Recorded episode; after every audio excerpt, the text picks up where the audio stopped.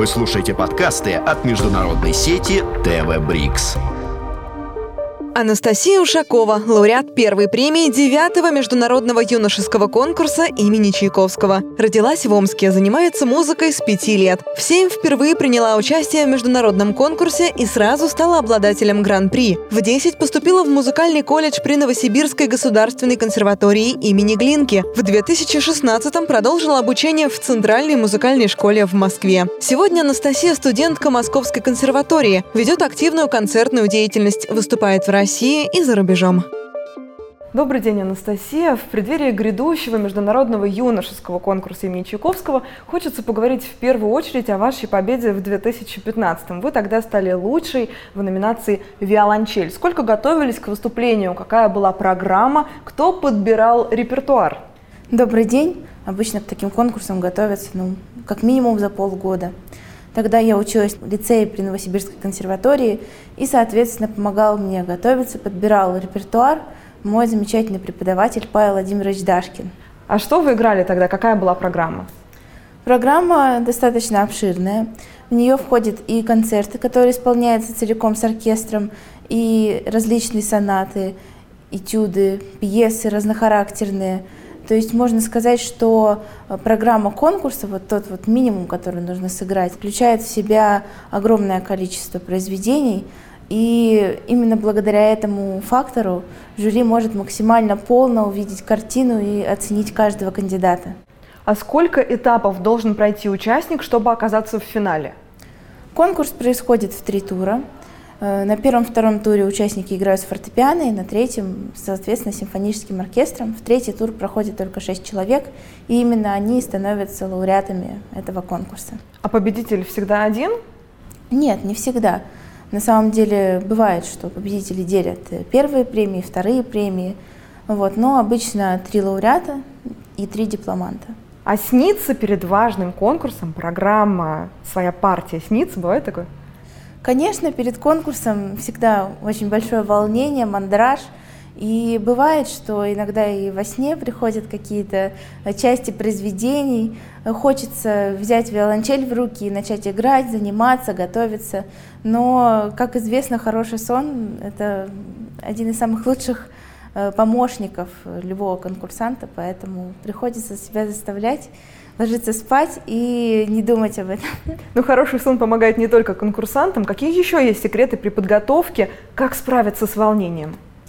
На самом деле сценическое волнение, если говорить не только о конкурсах, но и о концертах в том числе, это в принципе нормально. То есть любой человек, будь то артист там, театра или кино, будь то там спикер на какой-нибудь конференции или музыкант, все мы волнуемся. И я бы сказала, что это хорошее волнение. Тут стоит отличать волнение от страха. То есть страх, его нужно прорабатывать, нужно понимать причины, нужно разбираться с уверенностью с какой-то в себе, в, в том, что какую программу, какую речь ты несешь для слушателей. А если говорить про волнение, то это такая обыденная штука, и мне кажется, что к нему нужно просто привыкнуть и с ним подружиться, потому что справиться с ним, к сожалению, до конца невозможно. Я верю в то, что э, музыканты, которые говорят, что они не волнуются на сцене, на самом деле, ну, немножечко приукрашивают действительность, потому что волнуемся мы все. То есть сценическое волнение – это такая мощная энергетика, с которой нужно не бороться, а наоборот использовать ее для успеха. Вообще, если говорить про происхождение слова «волнение», это же как волна, и вот эта вот волна энергии, она подхлестывает в каком-то смысле каждого музыканта или артиста при выходе на сцену. Поэтому я считаю, что волнение в каком-то смысле даже и полезный инструмент для каждого исполнителя. Если сравнивать музыкальный мир и спортивный, то, на мой взгляд, юношеский конкурс Чайковского – это что-то вроде чемпионата мира среди юниоров. Вы со мной согласны? Да, именно так. На самом деле юношеский конкурс Чайковского считается одним из самых, если не самым престижным конкурсом для молодых именно исполнителей до 17 лет – и, конечно, конкурс Чайковского уже, скажем так, взрослый, это такое абсолютно логичное продолжение. И мне кажется, что абсолютно каждый, кто участвует в юношеском конкурсе Чайковского, надеется и верит в то, что рано или поздно он сможет поучаствовать и в взрослом конкурсе. А что дает участие, уж тем более победа в таком престижном музыкальном состязании? Победа в юношеском конкурсе Чайковского дает право участвовать в международном конкурсе имени Чайковского без прохождения отборочного тура. Это на самом деле очень ценно, потому что отборочный тур — это отдельная история, и очень многие, кто хотел бы просто оказаться на этой сцене, на сцене конкурса Чайковского, э, поиграть хотя бы в первом туре, они, к сожалению, туда не попадают. И для победителей юношеского конкурса это отличная возможность гарантированно себя показать и, э, скажем так, знать, что ты не напрасно готовился к конкурсу Чайковского, и ты наверняка можешь выйти на эту сцену и сыграть. Вот вы сказали, что отборочный тур – это особая история. А что за история? Насколько велика конкуренция на отборочных? Конкуренция достаточно большая в музыкальном мире, в принципе, и на отборочных турах особенно, и на самом конкурсе уже, когда остается меньше людей, возрастает вот это вот напряжение, несмотря на то, что э, в целом на юношеском конкурсе Чайковского очень доброжелательная, такая дружелюбная обстановка, и так как музыкальный мир очень тесен, все мы друг друга знаем и знали во время конкурса, общаемся друг с другом до сих пор многие. Поэтому, в принципе, вот эти, это вот даже удивительно в музыкальном мире, как могут сочетаться вот эта вот конкурентность и дружба между участниками соревнований. То есть соревновательный дух, он остается исключительно на сцене? Я думаю, что да. Но это, конечно, зависит от человека, как в любой другой специальности. Но в основном я могу с уверенностью сказать, что музыканты очень дружелюбные, очень э, хорошие люди, и с ними всегда очень приятно иметь дело. А сколько лет самым-самым юным участникам? Э, самым юным участником э, конкурса ну, может быть, лет 10-12. И, например, на прошлом конкурсе, который проходил в Астане, победителем стал мальчик, по-моему, 11 лет из Японии. Это на самом деле прекрасно, что у нас в мире есть такие замечательные, очень юные таланты, которым еще предстоит раскрыться. Как раз про Астану. Тогда, будучи председателем молодежного подразделения Ассоциации лауреатов международного конкурса имени Чайковского, вы принимали участие в работе жюри. Каково это оказаться по ту сторону? Что, может быть, удивило? Чему научились? На самом деле это бесценный опыт, я очень благодарна тому, что мне предоставилась такая возможность. Конечно, оценивать э, ну, ребят, с которыми ты выступаешь на одной сцене, которые являются твоими ровесниками, очень волнительно, очень тяжело, потому что ты, как э, конкурсант прошлого года, прекрасно понимаешь их волнение, прекрасно понимаешь, что абсолютно каждый из них приложил огромное количество усилий, чтобы подготовиться к этому конкурсу, чтобы выйти на сцену, потому что, насколько я знаю, есть случаи, когда с конкурсных прослушиваний людей увозили и в больницу, Поэтому... Дежурит скорая на конкурсных прослушиваниях? Ну, такого, конечно, нет, но, но случаи были. Вот в моем конкурсе, в котором я участвовала, там одну девочку, к сожалению, увезли на скорой, и она не смогла принять участие дальше в конкурсе. Вот. Но это просто волнение, это выдержка, и без этого, к сожалению или к счастью, абсолютно никак. Я понимаю прекрасно тех ребят, которые выходят на сцену, играют, и от этого судить их становится еще тяжелее. Но для меня это замечательный опыт, потому что, понимая ошибки других, ты учишься и сам. И каждый раз замечая какую-то интересную черту в другом, я думала, как я могу развить ее в себе, как я могу взять, вот, э, например, вот этот опыт э, в свою игру и делать так же. То есть я многому научилась и от членов жюри, и от ребят, которые принимали участие. Поэтому для меня, пожалуй, этот опыт один из самых таких удачных. У вас очень большой конкурсный опыт, а можете сравнить судейство здесь, в России и за рубежом? Может быть, разный подход к конкурсантам, может быть, разный подход к программе, или эти различия не так заметны? Музыкальный мир очень тесен. Поэтому, особенно в последние годы, вот это вот разделение между российской музыкальной общественностью, миром и зарубежным потихонечку стирается. И очень многие наши профессора, так как у нас замечательная школа, они принимают участие в э, качестве жюри в конкурсах и на Западе, и также наоборот, западные профессора приезжают к нам в Россию, поэтому на самом деле это все, опять же, очень зависит от профессора, который сидит в жюри, очень зависит от конкурса. Но в целом я очень рада, что э, мы все всем миром объединяемся ради музыки и у нас есть какой-то общий вектор, и из-за этого мы не чувствуем вот этих вот границ между государствами. Я считаю, что это одна из самых важных, наверное, целей того, что мы делаем, объединить музыкантов, объединить мир с помощью музыки, потому что бывают ситуации, когда в мире все непросто, и музыка, я считаю, может стать отличным помощником и спасти, наверное, душу каждого из нас. То есть, когда говорят о том, что музыка — это универсальный международный язык, это не просто слова? На самом деле, да, это не просто слова, потому что бывает, вот даже на моем опыте, если ты приезжаешь куда-то за границу на мастер-классы или на концерты, то музыкантам обычно не нужен большой словарный запас, чтобы друг друга понять, э, например, на английском языке потому что мы общаемся с помощью музыки. И там те же репетиции. У меня были репетиции, например, на языках, которые я совершенно не знала. И из-за того, что музыка, она универсальна, это было не важно. Поэтому музыка — это действительно такой универсальный общемировой язык, который понять, мне кажется, может каждый. Стоит только захотеть и немножко прислушаться к себе. Вы выступали перед публикой в США, и в Австрии, и во Франции, и в Италии. Огромный не только конкурсный, но и гастрольный опыт. А перед какой аудиторией, может быть, было немного сложнее выступать? Самое сложное лично для меня, ну и для большинства, наверное, музыкантов, это выступать перед э, аудиторией, которая тебя очень хорошо знает, например, с детства. То есть, так как я родилась в Омске, мне очень тяжело выступать в Омске. То есть, с одной стороны, это, безусловно, приятно. С другой стороны, все эти люди знают тебя с пеленок, они видели, как ты начинал, развивался. И это просто большая ответственность. Я не нивелирую ответственность э, других концертов, потому что каждый концерт очень волнительное мероприятие для музыканта, потому что ты должен выложиться на 100%.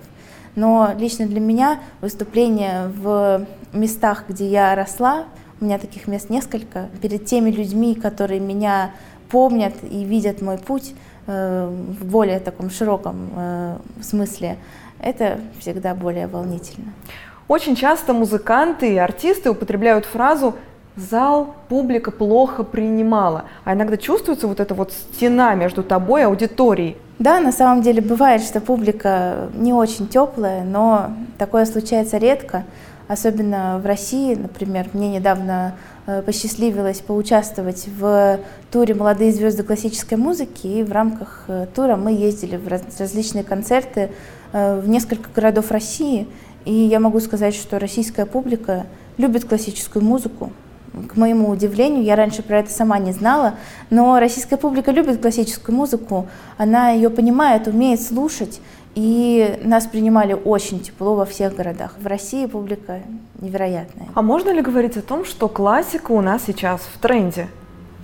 Э, я бы не сказала, что классика в тренде. Э, слово классика, оно подразумевает, что это что-то такое вечное, незыблемое и, наверное... Элитарное. Ну, я бы не сказала, что элитарное. Есть такое мнение, что классика это музыка, условно говоря, для избранных. Но я с этим не согласна.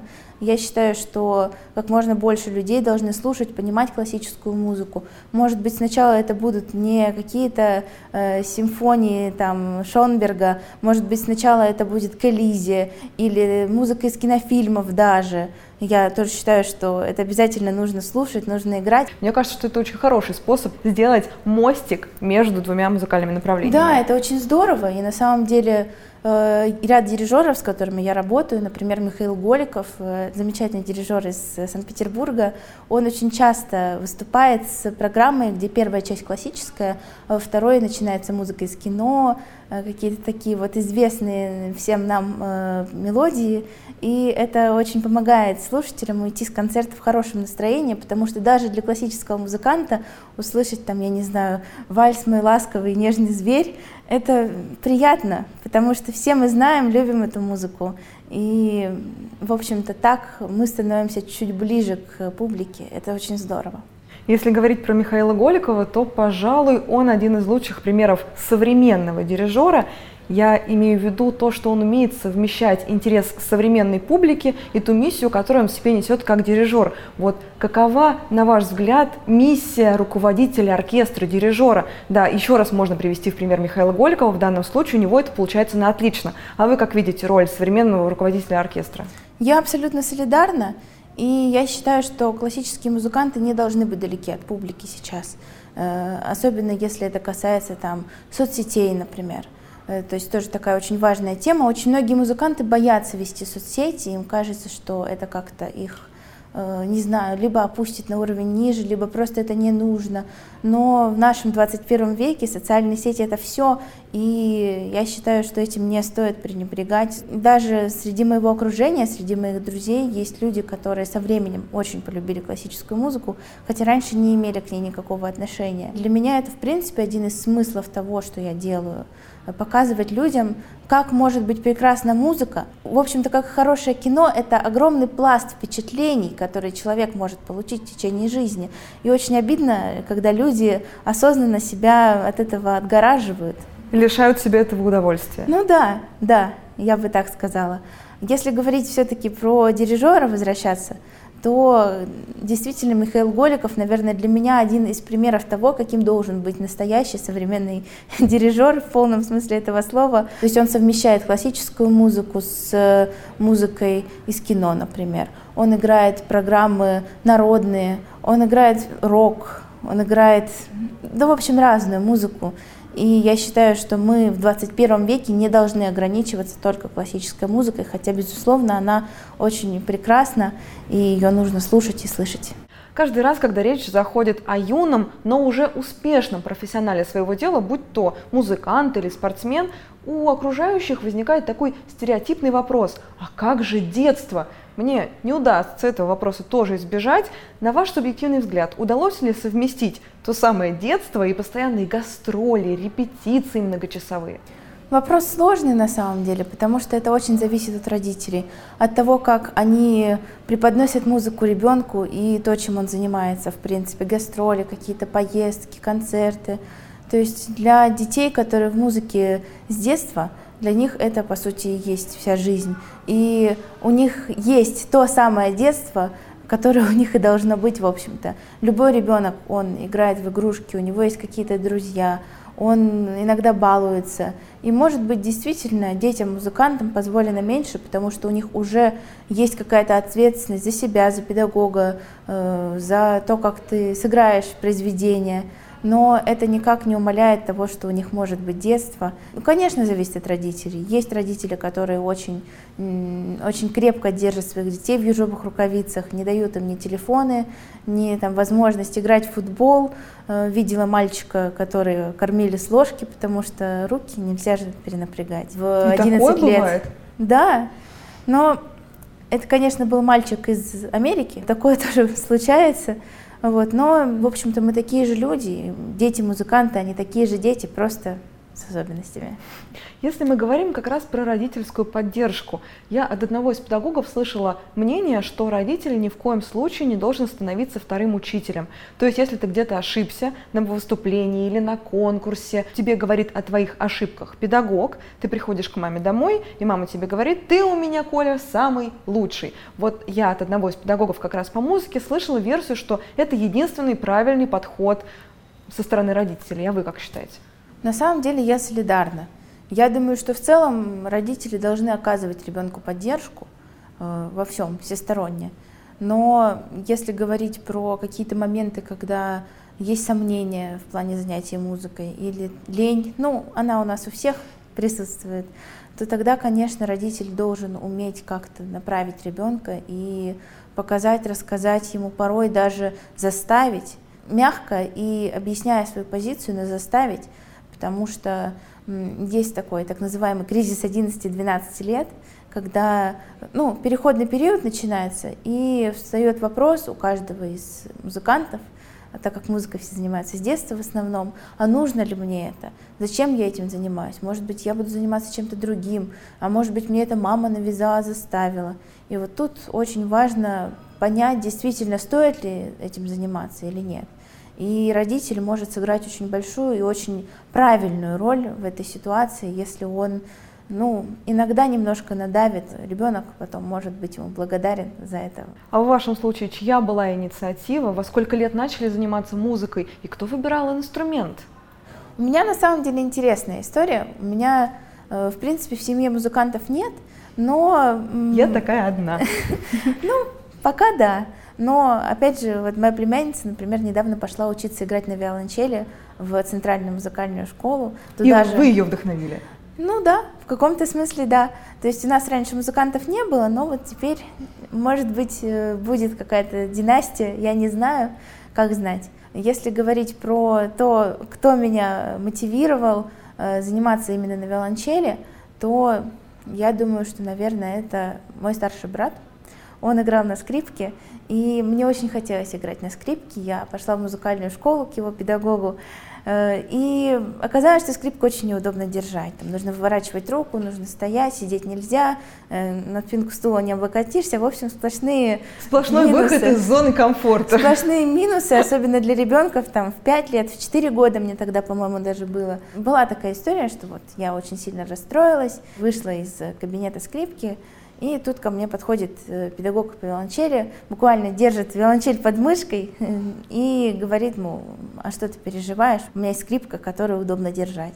И, в общем-то, с тех пор я играю на виолончели, и я очень благодарна судьбе за то, что так все сложилось. Это такая роковая случайность, которая перевернула всю мою жизнь. Ведь если бы не эта судьбоносная встреча, как знать, может быть, я вообще бы сейчас музыкой не занималась.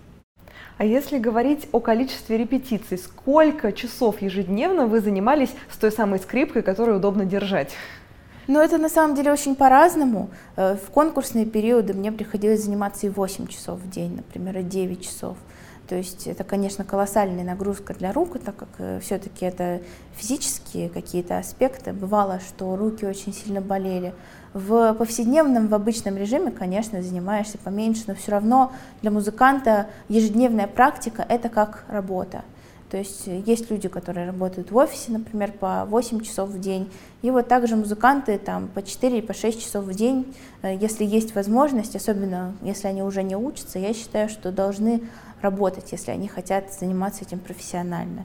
То есть, конечно, бывают музыканты, которые, в принципе, не занимаются. Есть такие. В смысле не занимаются? Ну, минут 15 в день, кое-как. Бывает такое. Но... Нет, сейчас мы говорим про профессиональных музыкантов или про учеников музыкальных школ? Ну, я скорее говорю про студентов консерваторий, высших учебных заведений. Бывает, что э, музыканты ну, не хотят дальше развиваться профессионально, и перестают э, совершенствовать себя. Но я считаю, что совершенствовать себя нужно всю жизнь. И даже, например, Даниил Шафран, великий виолончелист, он э, умер буквально вот после того, как позанимался. То есть, насколько я помню, после концерта он пришел к себе в номер в гостиницу, позанимался, лег и скончался. То есть он занимался вот пока не пробил его час. И, наверное, я считаю, что это самое правильное для музыканта, потому что быть музыкантом — это, это жизненная философия. Вот, очень правильное выражение — служить музыке и быть в ней всю жизнь, находиться в этом потоке. Если уж мы говорим про великих музыкантов, хочется вспомнить цитату Мстислава Ростроповича, что секрет исполнения — это когда ты как будто сочиняешь музыку заново. А у вас есть свои секреты и свое понимание мастерства исполнителя? На самом деле мастерство музыканта состоит из множества составляющих. Я сейчас не буду углубляться в эту тему, но, наверное, самое главное лично для меня — это чтобы музыка трогала зрителя, это чтобы было интересно слушать, чтобы в музыке была какая-то идея, мысль, потому что очень многие, к сожалению, сейчас играют пальцами, а играть нужно сердцем. То есть э, ты отработал какие-то пассажи, ты занимался по 6, по 7 часов, по 8, и вот ты выходишь на сцену, и кроме этого, кроме отработанных пассажей, ты не можешь ничего выдать. У тебя нет какой-то э, идеи. И вот это, к сожалению, частое явление, это не очень здорово, как по мне. Я считаю, что все-таки музыкант, он прежде всего про музыку, про музыкальность, про мысль, про какие-то оттенки в музыке. И вот это, я считаю, умение это показать, это такой наивысший признак э, профессионализма. То есть, говоря о профессионализме музыканта, здесь нужно отметить, что пассажи должны быть отработаны настолько, чтобы мысли о них не отвлекали от полета души. Ну, можно и так сказать, да. То есть, конечно, техническая составляющая очень важна. Тут, наверное, как в любой профессии, в спорте, например, когда спортсмены тренируются.